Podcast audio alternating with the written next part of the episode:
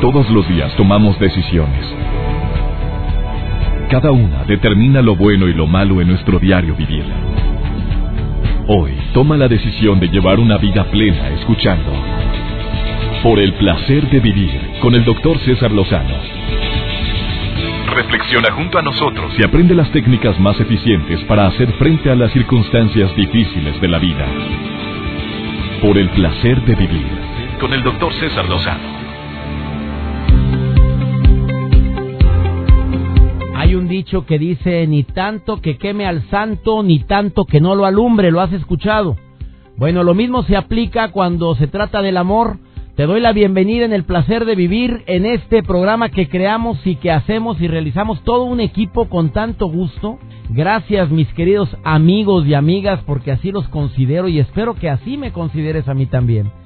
El tema de hoy va a ser un tema pedido, solicitado por muchas madres de familia, que vinieron a este país en busca de un mejor futuro, pero que lo han tenido, claro, porque sus ingresos no son los mismos que, que tenían en su país de origen, pero que también ha habido un costo muy alto. Obviamente los hijos no crecieron en el país donde creciste tú. Y puedes llegar a tener varias alternativas. Amargarte, mangonearle, gritarle, suplicarle, implorarle de que sea tu hijo de determinada manera o sobreprotegerlo. Que esa es otra estrategia que muchos padres hemos caído en la tentación de tener con nuestros hijos.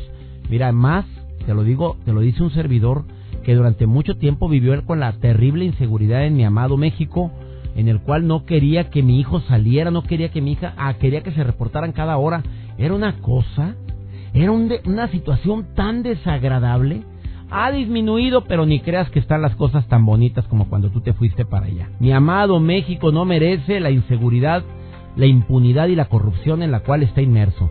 Bueno, pero muchas madres o muchos padres sobreprotegen a sus hijos sin saber el costo que esto representa. El sobreproteger a alguien también en el amor tiene un costo bien alto. O sea, te conviertes en una mujer que atiende hermoso al marido, pero no, no hay reciprocidad.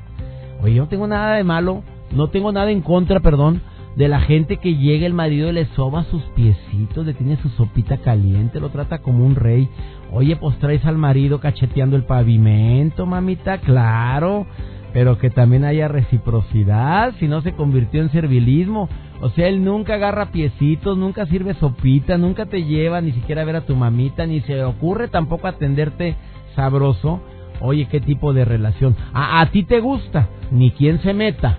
No, no, así se llevan bien. Ni quien se meta en eso. Así sígale, mi reina. Usted nació para el servicio. Que Teresa de Calcuta ni que la fregada. Con eso tiene, mi reina. Con eso usted demuestra el gran amor que tiene. Para mí se llama servilismo, si no hay reciprocidad. Si sí es el amor para allá y para acá, perfecto. Pero hoy vamos a hablar de hijos sobre, sobreprotegidos. ¿No será que estás sobreprotegiendo a tu hijita, la soltera, la niñita, la chiquita, la de 54 años? ¿No será que la estás protegiendo? De esto y más hoy, aquí en el placer de vivir, iniciamos. Por el placer de vivir, con el doctor César Lozano. Yo no sé si tú fuiste a algún niño sobreprotegido, ahora adulto. Yo no sé si tú viviste lo que fue la sobreprotección de una madre. Y sobre todo saber diferenciar entre lo que es el amor legítimo, necesario, el amor que como padres debemos de dar a nuestros hijos a lo que es la sobreprotección. ¿Dónde está esa línea tan delgada? No me digas que no te das cuenta que lo estás sobreprotegiendo. Yo te voy a decir algunas de las estrategias que creo que te pueden ayudar para, para poder decir si estoy sobreprotegiendo o es un amor legítimo y eso no cae en sobreprotección. Yo te voy a decir cuando siento que te pasaste de la rayita. Cuando tomas todas las decisiones por él o por ella o sea, no, ella no, o ella, tu hija o tu hijo no toma decisiones por sí misma. Tú estás tomando las decisiones. Tú eres la persona que se encarga de decidir qué se hace, qué no se hace. Eh, te voy a poner un ejemplo simple. Es que, mami, no hay yo qué hacer si decirle a la maestra. Lo que debes de hacer ahorita, mijita, es ir y pararte frente a la maestra y decirle tres cosas. La primera, Mire, maestra, no sé por qué usted la trae contra mí. La segunda, tú le vas a decir que te pones el mejor esfuerzo. Y tercera, dile, pues yo la aprecio mucho, maestra, pero lo haces mañana, mijita. Y la niña callada. O sea, le pones palabras en la boca a tu hija. O sea, eres de las personas que se pone a decirles qué es lo que debe y qué no debe de hacer a tu hijo. Ya estás en una sobreprotección. Es que él no sabe qué hacer, doctor. Me dijo una vez un papá. Es que él no sabe. Uno no quiere decirle todo al niño porque al niño, al muchachito, al bebito, al de 22 años, hay que decirle todo porque no, si, si no, no hace nada. Claro, ya estás viviendo una de las consecuencias de lo que es la sobreprotección. Eh, dentro de los síntomas de que puede, puedes detectar si estás sobreprotegiendo es que todo quieres saber, claro, con la inseguridad por supuesto que te lo entiendo. Quiero saber a dónde va, con quién va, a qué horas va, pero no nada más me, confío en lo a dónde fue, sino que estoy llamándole constantemente para ver si es cierto que fue ahí. Eh, ¿Cómo manejamos esto? Por un lado, perdemos la, él siente que no tenemos confianza en él o en ella. Y por otro lado, pues es un miedo natural que tú tienes como madre o padre porque en esa zona donde vives, en ese lugar donde estás, pues existe mucha inseguridad. Entonces es mejor el diálogo. A ver, repórtate. Te pido que te reportes tú. Es estoy dándote a ti la confianza de que te vas a reportar. Te estoy dando a ti la responsabilidad de que depende de ti enterar a tus padres de que estás bien. Entiendo que muchas veces por la misma inseguridad hemos caído y pecado de sobreprotectores, pero Oye, es que no estaba en la burra palmáis, nada más cuando lo vivimos nos dimos cuenta. ¿Cómo puedes detectar que estás sobreprotegiendo a tu hijo?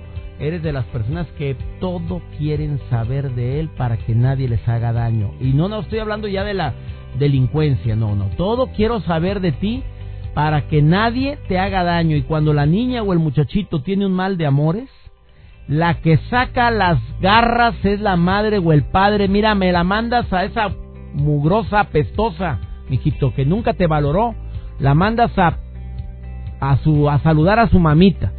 Mamá, pero no, me la mandas a la fregada. Y aparte nunca me cayó la muchachita. Y empiezas a comerte viva a la susodicha. Y deja tú, ya después de que le hiciste garras, te enteras que al rato volvió con él, con ella. No, mami, ya volvió. Ah, no me caía tan mal, pero ah, ya la regaste. En este momento te das cuenta que estás sobreprotegiendo porque no quieres que nadie dañe su autoestima, nadie dañe su... Y también se aplica en la escuela. Yo entiendo que es bien difícil y desgastante, papá. No, no, no me digas. Duele cuando te enteras que tu hija o tu hijo puede ser bulleada o bulleado por alguien, sufrió bullying, sufrió acoso escolar. Eh, quisieras sobreprotegerlo en ese momento, pero pero acuérdate cuando éramos niños también nosotros, no nos digas que a todos nos trataron muy bien. A Mario Almaguero también lo agarraron también de su puerquito una temporada. ¿Te acuerdas, Mario? Sí, y él me dice, oye, pues sí, me, enseñé a defenderme, me enseñé a tener autoestima, me enseñé a no... A, así es la vida. Hay de bullying a bullying. Hay de que me dijeron, me molestaron, me... ¿A quién no lo molestaron en la escuela, por favor? ¿Saliste traumado, Joel, después de que te molestaron? ¿Te traumaste? No, él dice, para nada. Me dolió mucho, me caló, pero pues ahora cuando le hacen un desdén en su vida, pues lo toma con más calma. No empieza a agarrarlo de una manera abrupta o negativa. Bueno, de esto y más vamos a platicar en un momento más con un especialista que ya está aquí en el placer de vivir. Le agradezco tanto a Monique Cepeda que nos comparta tips de cómo poder manejar este tema tan interesante, que es el evitar la sobreprotección de nuestros hijos. Después de esta pausa, aquí en el placer de vivir, no te vayas.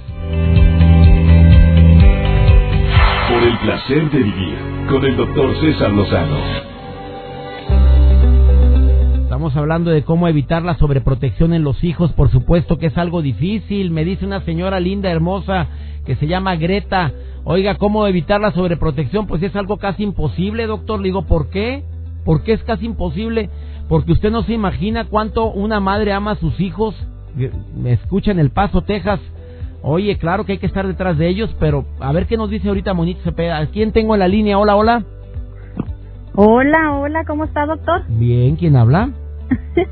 Amparo Mora. Amparito Mora, te saludo con gusto. ¿Cómo estás, Amparito?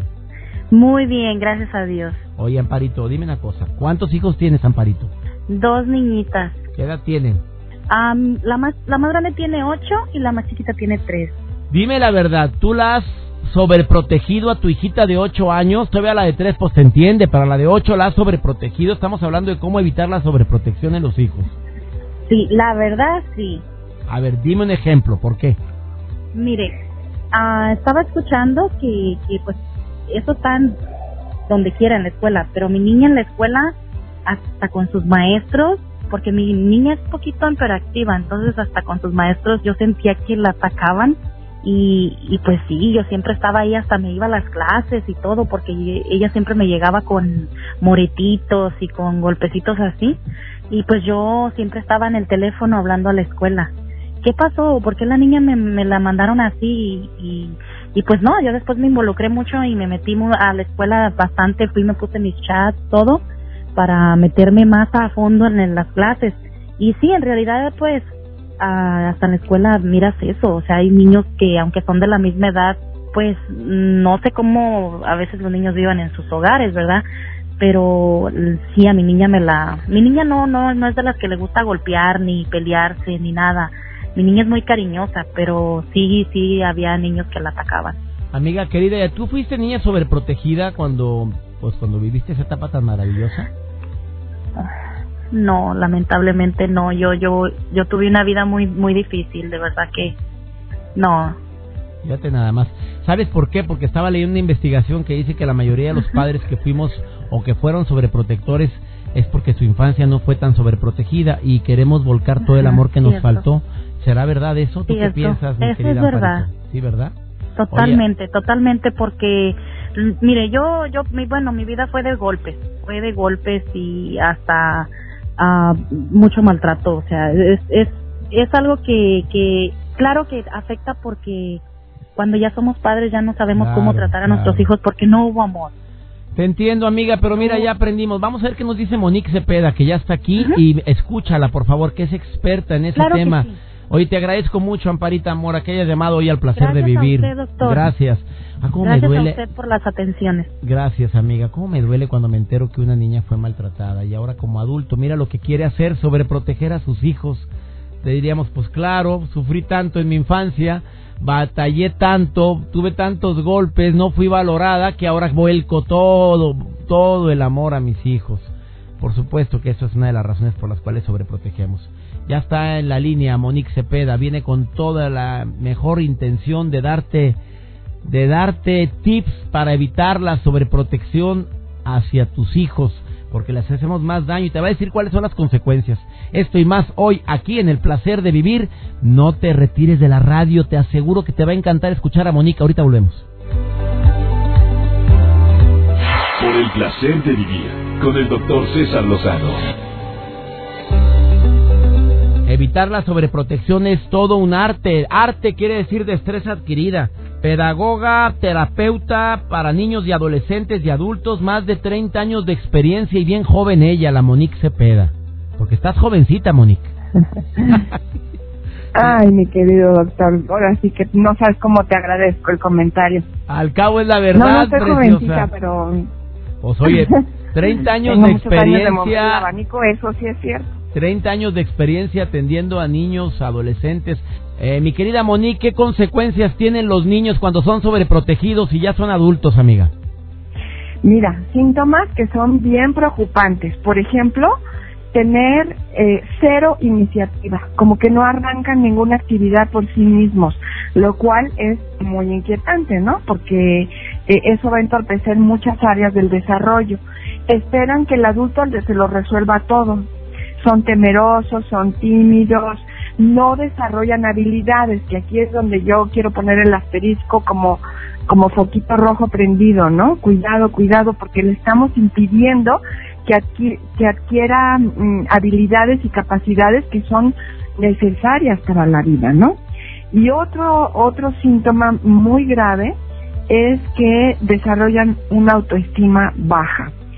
Eh, por más amor que les tengamos, o sea, todos los padres queremos sobreproteger a nuestros hijos porque son lo mejor que nos ha pasado. Pero esa sobreprotección en realidad lo que les está diciendo es, eres incapaz.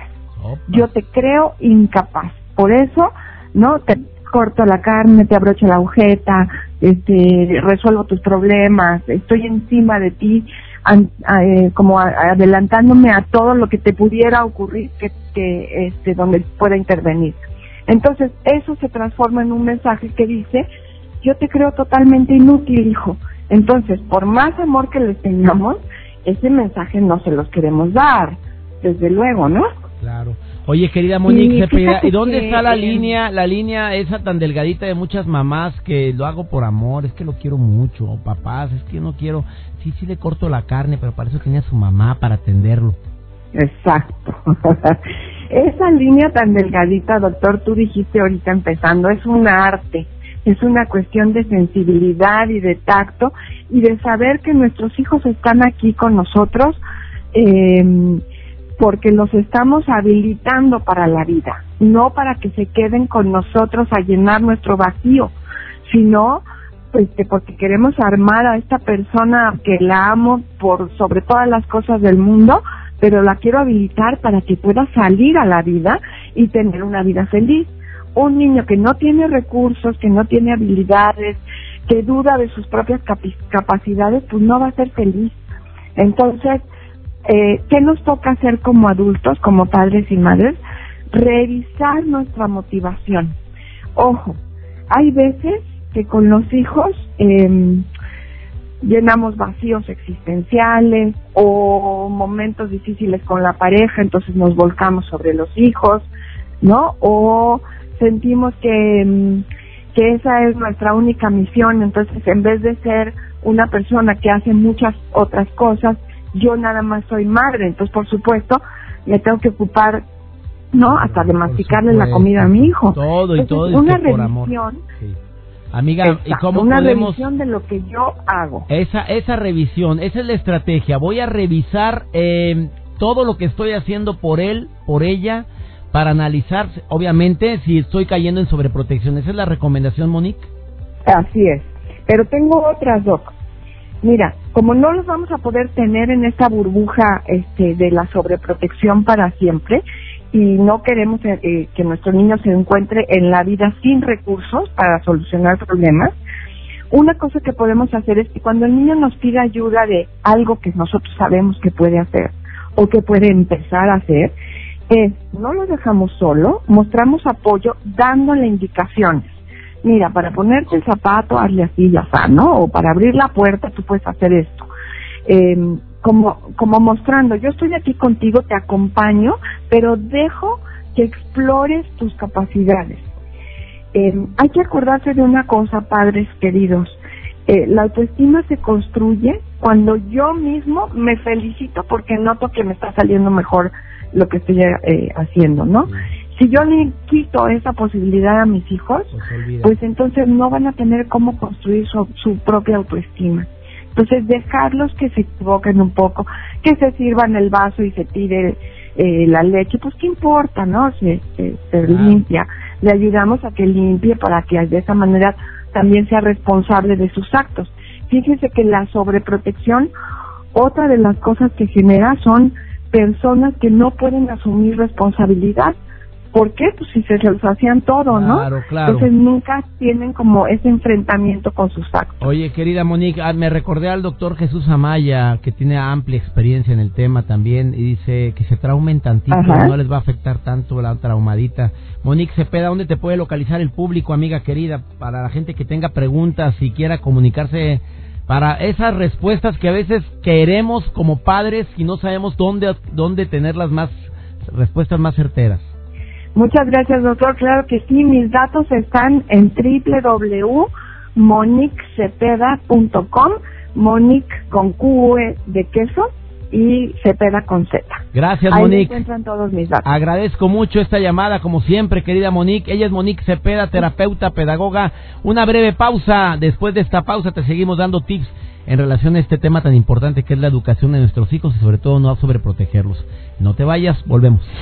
Por el placer de vivir presenta. Por el placer de estar a la vanguardia. Con Ceci Gutiérrez.